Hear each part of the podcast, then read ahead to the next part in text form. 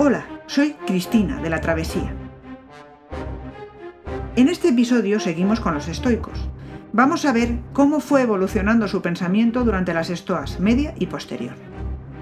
La posterior es de época imperial romana, pero vamos a empezar hablando de la media, la menos conocida, que comienza cuando Roma se hace con el control de Grecia. Para situarnos, en el año 146 a.C., Grecia pasó a ser meramente una provincia romana.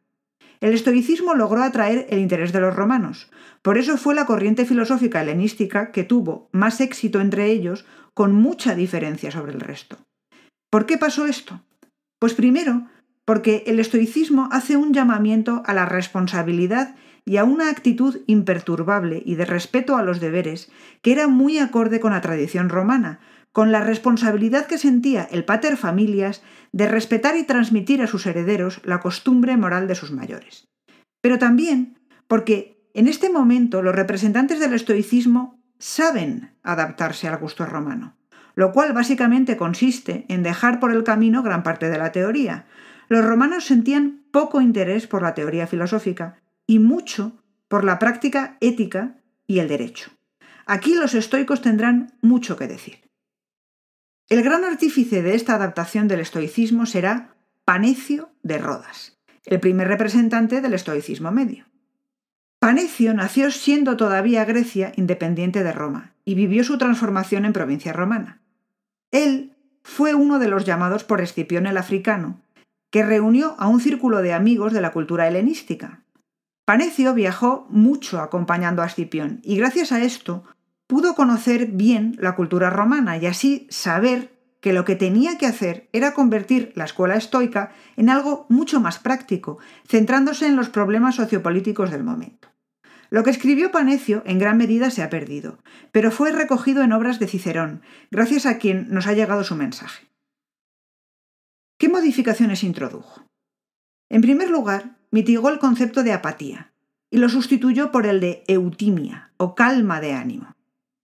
La eutimia es la que tiene que mantener el equilibrio interno mitigando los sentimientos y las pasiones.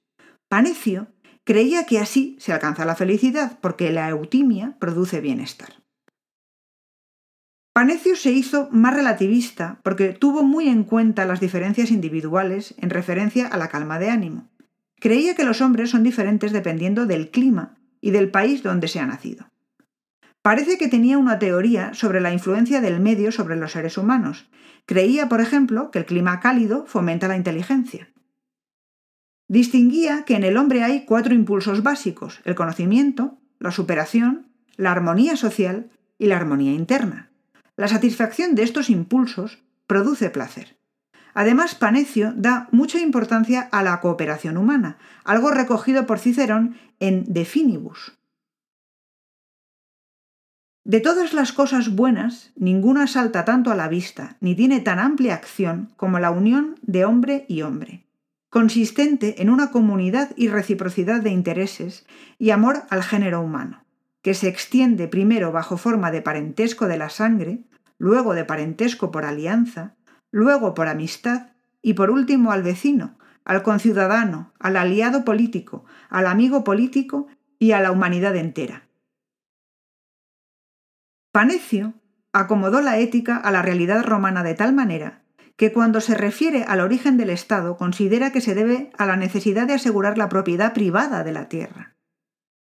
Consideraba que una buena constitución debía tener un equilibrio entre monarquía, aristocracia y democracia para no corromperse, y que la vida política debía moralizarse y a todo componente del Estado había que imbuirle la convicción de que el bien y el mal del individuo son inseparables de los de la comunidad. También trató el tema de la guerra y sus atrocidades. Cicerón, basándose en un texto de Panecio, escribió en su De República Guerra justa solo podrá ser la basada en razones justas, como la defensa, nunca las debidas a pasiones desenfrenadas, ni desde luego que se inicien sin declaración previa. Panecio abandona la lógica tan importante para el estoicismo antiguo. Tampoco trató el problema del conocimiento. El segundo representante importante del estoicismo medio es Posidonio de Apamea. Posidonio fue discípulo de Panecio, con quien estudió en Atenas, pero su pensamiento es mucho más ecléctico que el de su maestro. Por una parte, sus intereses son mucho más amplios que los de Panecio, y por otra, quiere mantener la unidad del sistema estoico, algo que en realidad no consigue, porque recoge otro de los intereses que fue penetrando en la cuenca del Mediterráneo en esta época histórica, que es el misticismo. Así resulta que hasta aquí, en los estoicos, no encontramos gran influencia platónica. Y ahora, Posidonio quiere mantener el monismo propio de los estoicos pero tiene características dualistas, y es estoico y a la vez influye en los neoplatónicos. Su pensamiento mezcla las ideas más curiosas. Posidonio entiende que el cosmos tiene una estructura jerarquizada que asciende desde las plantas hasta el hombre. Todo ordenado por el logos divino. Según él, la zona terrestre del cosmos es perecedera, la celeste indestructible. Las fuerzas celestes del mundo supralunar entran al mundo sublunar. El hombre es puente entre estos dos mundos. Está en la frontera entre lo divino y lo humano. Además, creía que había otros seres espirituales. Tenía un libro titulado Héroes y Demonios, donde desarrolló la teoría de que las almas vienen del Sol y viajan hasta la Tierra a través de la Luna. Estas almas después se convierten en demonios y luego, en contacto con el aire, se convierten en héroes. El aire está, por tanto, lleno de ellos. Así, todo ser singular está relacionado con todo el universo. Por eso, también su sistema es un panteísmo. Ahora, además, en su concepción del hombre es dualista, pues el alma procede de la región celeste y por tanto es inmortal. En su vida fue muy famoso por su erudición y después por su influencia en los neoplatónicos. A través de ellos fue conocido también durante la Edad Media. Como curiosidad, se dice que fue el primero en formular que si se navegaba hacia el oeste con viento del este, se llegaría hasta la India, y que a través de Estrabón esta es la idea que acabaría llegando a Cristóbal Colón. La última etapa del estoicismo es la de época imperial romana. Este estoicismo posterior tiene una serie de características distintivas respecto a épocas anteriores. La primera es que se acentuó la tendencia ya no tanto mística como religiosa, debido a que el cristianismo estaba ya presente en el imperio. Así, los estoicos posteriores acentuaron la idea de la afinidad del hombre con ese logos divino, al que a veces ya llaman Dios, de los hombres entre sí, y el amor entre los hombres que sean próximos. Con un tono claramente cristiano, hablan de clemencia y perdón. En segundo lugar, dan una gran importancia a la voluntad para poder ser virtuoso y conseguir el dominio de las pasiones. Recomendaron la filosofía a todo el mundo en escritos en los que se exhortaba a la virtud, llamados protrepticoi o exhortaciones. Escribieron manuales llamados Enquiridion y realizaron una especie de cura de almas en sus consolaciones para las personas afectadas por desgracias. La filosofía estoica siguió siendo la más importante en el imperio, porque además ayudaba a enfrentarse personalmente a las injusticias y crueldades de muchos emperadores. Las personalidades estoicas más importantes de esta época fueron Epicteto, Marco Aurelio y Séneca. De ellos, el más heterodoxo fue Séneca, al que vamos a dejar para el final.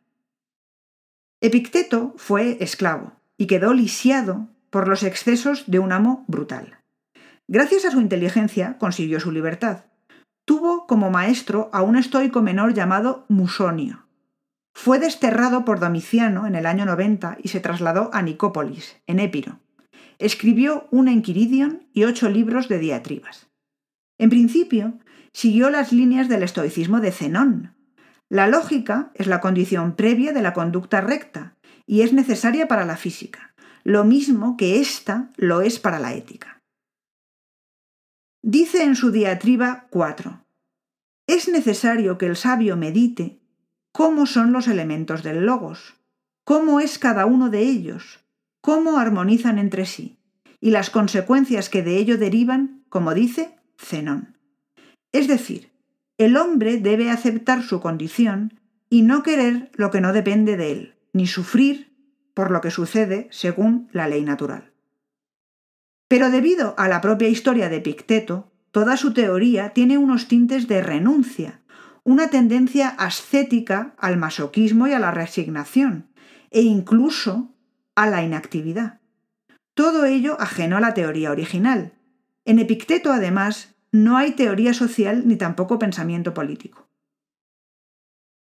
Habla a veces indistintamente de Dios o los dioses. Se siente llamado a llevar a los hombres hacia la verdad y el bien. En realidad cree que el hombre es portavoz de la divinidad y se propone, con la filosofía, descubrir a los hombres los verdaderos valores de la vida. Considera que la felicidad no está en los bienes materiales, sino en la libertad interior. No pidas que las cosas ocurran como tú desees, sino quiere que lo que ocurra venga como viniera. Entonces serás feliz, nos dice.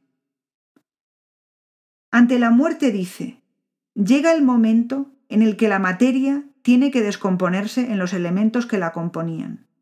¿Qué tiene ello de terrible? Cree, por tanto, de nuevo en el monismo materialista. La ética de Picteto se puede resumir en la frase abstente y renuncia.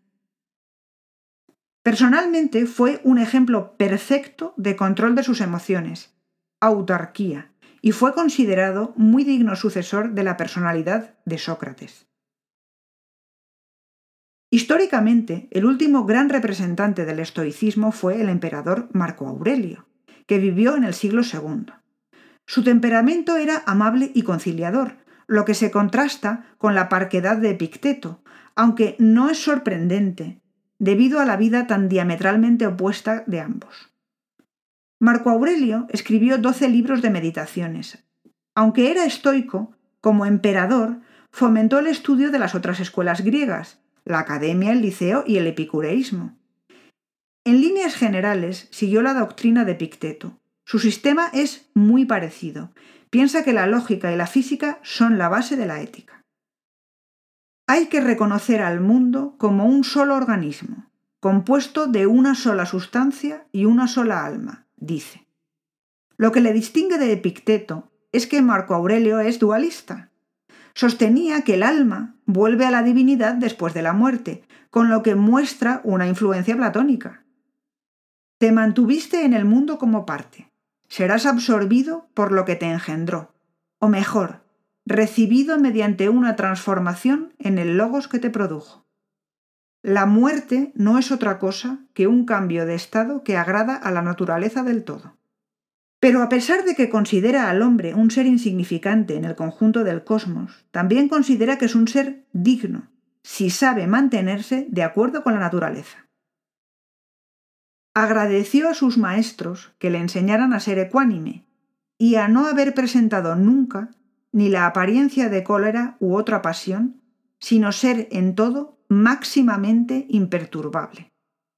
Un estoico considera no puede apartarse nunca de lo racional.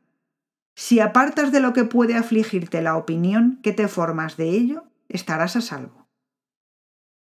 A diferencia de Picteto, Marco Aurelio sí tiene pensamiento político. Como buen estoico, defiende que los hombres estamos hechos para cooperar y que formamos parte de un mismo cuerpo político. También piensa que el principal deber es el pensamiento justo y las acciones para la comunidad. Con Marco Aurelio culmina la influencia estoica en el derecho romano. Afirma la existencia de una ley suprema por encima de los gobiernos, que deben ajustar su política y sus leyes a la ley natural. El concepto de ley natural estoico, que empieza con Zenón, fue recogido desde el principio por los romanos. La primera figura que se expresa en esta dirección fue Cicerón, que en su De Legibus confronta la ley natural estoica con el derecho positivo, las leyes emitidas por el gobierno y concluye ya que el derecho natural está por encima del positivo. Marco Aurelio sigue reafirmando esta posición. Aunque este emperador todavía reprimió a los cristianos, con la adopción final del cristianismo como religión del imperio, resultará que el concepto estoico de ley natural asumido por los romanos, llegará a integrarse en el cristianismo en una línea que llega hasta Santo Tomás de Aquino, siendo así una de las herencias estoicas más importantes que llega hasta nuestros días. Aunque anterior históricamente, Séneca murió en época de Nerón, lo dejamos para el final porque su pensamiento es sui generis. Escribió en latín. Aborrecía todo lo griego, en particular su interés por la teoría. Aunque Séneca es estoico, es quien rechaza de plano toda la base teórica de la escuela. En particular, le parecía una inmensa pérdida de tiempo dedicarse al estudio de la lógica y expresó bastante desprecio por la figura de Crisipo y su afán estudioso. En lo que es un estoico clásico, es en que acepta la existencia de un logos cósmico que determina todo, aunque no tiene claro si es una ley física, un destino o un Dios creador, y tampoco le importa demasiado. Lo importante es la consecuencia del determinismo, que hay que aceptar esta situación a través de la apatía, aunque su versión de apatía también es particular a él. En Séneca, la felicidad se alcanza a través de la virtud, pero esta es la conducta que nos enseña el vir fortis, que es el que vence el sufrimiento acomodando la razón al orden de la naturaleza. No se trata tanto de controlar las emociones como aprender a soportar los sufrimientos, ya que los sufrimientos y el dolor existen a lo largo de la vida. Es la voluntad moral del vir fortis la que permite resistir y vencer el sufrimiento. Esto está al alcance de todos. Todos los hombres son iguales y pueden vencer con su voluntad el sufrimiento y conseguir ser un vir fortis. Este es el fin de la filosofía y el uso de la razón. Que fue un destacado humanista se puede constatar en su carta 95 a Lucilio. El hombre debería ser algo santo para el hombre. El todo que nos abarca, el mundo divino y humano constituye una unidad. Somos miembros de un gran cuerpo. La naturaleza nos ha engendrado como deudos, pues nos ha hecho de la misma materia y para los mismos fines. Lo ha dispuesto todo con justicia y equidad. Según su ley, es peor hacer daño que sufrirlo. Por su mandato, tienen que estar nuestras manos prontas a prestar ayuda. En el corazón y en la boca tenemos que llevar aquel verso. Hombre soy, nada humano me es ajeno. De aquí se sigue el ánimo del amor a los hombres. La naturaleza nos ha infundido el amor recíproco y nos ha dotado de espíritu social. En el próximo episodio pasamos a la escuela epicúrea. Hasta entonces, si quieres conocer mejor el pensamiento y la vida de Séneca, o quieres ver otros temas, puedes visitar nuestro canal de YouTube, La Travesía. Además, tanto si quieres colaborar para mantener este contenido gratuito, como si quieres resolver dudas y obtener más contenido adicional, recuerda que puedes visitarnos en Patreon. Encontrarás el enlace en la descripción de este episodio. Que tengas un muy buen día y hasta la próxima.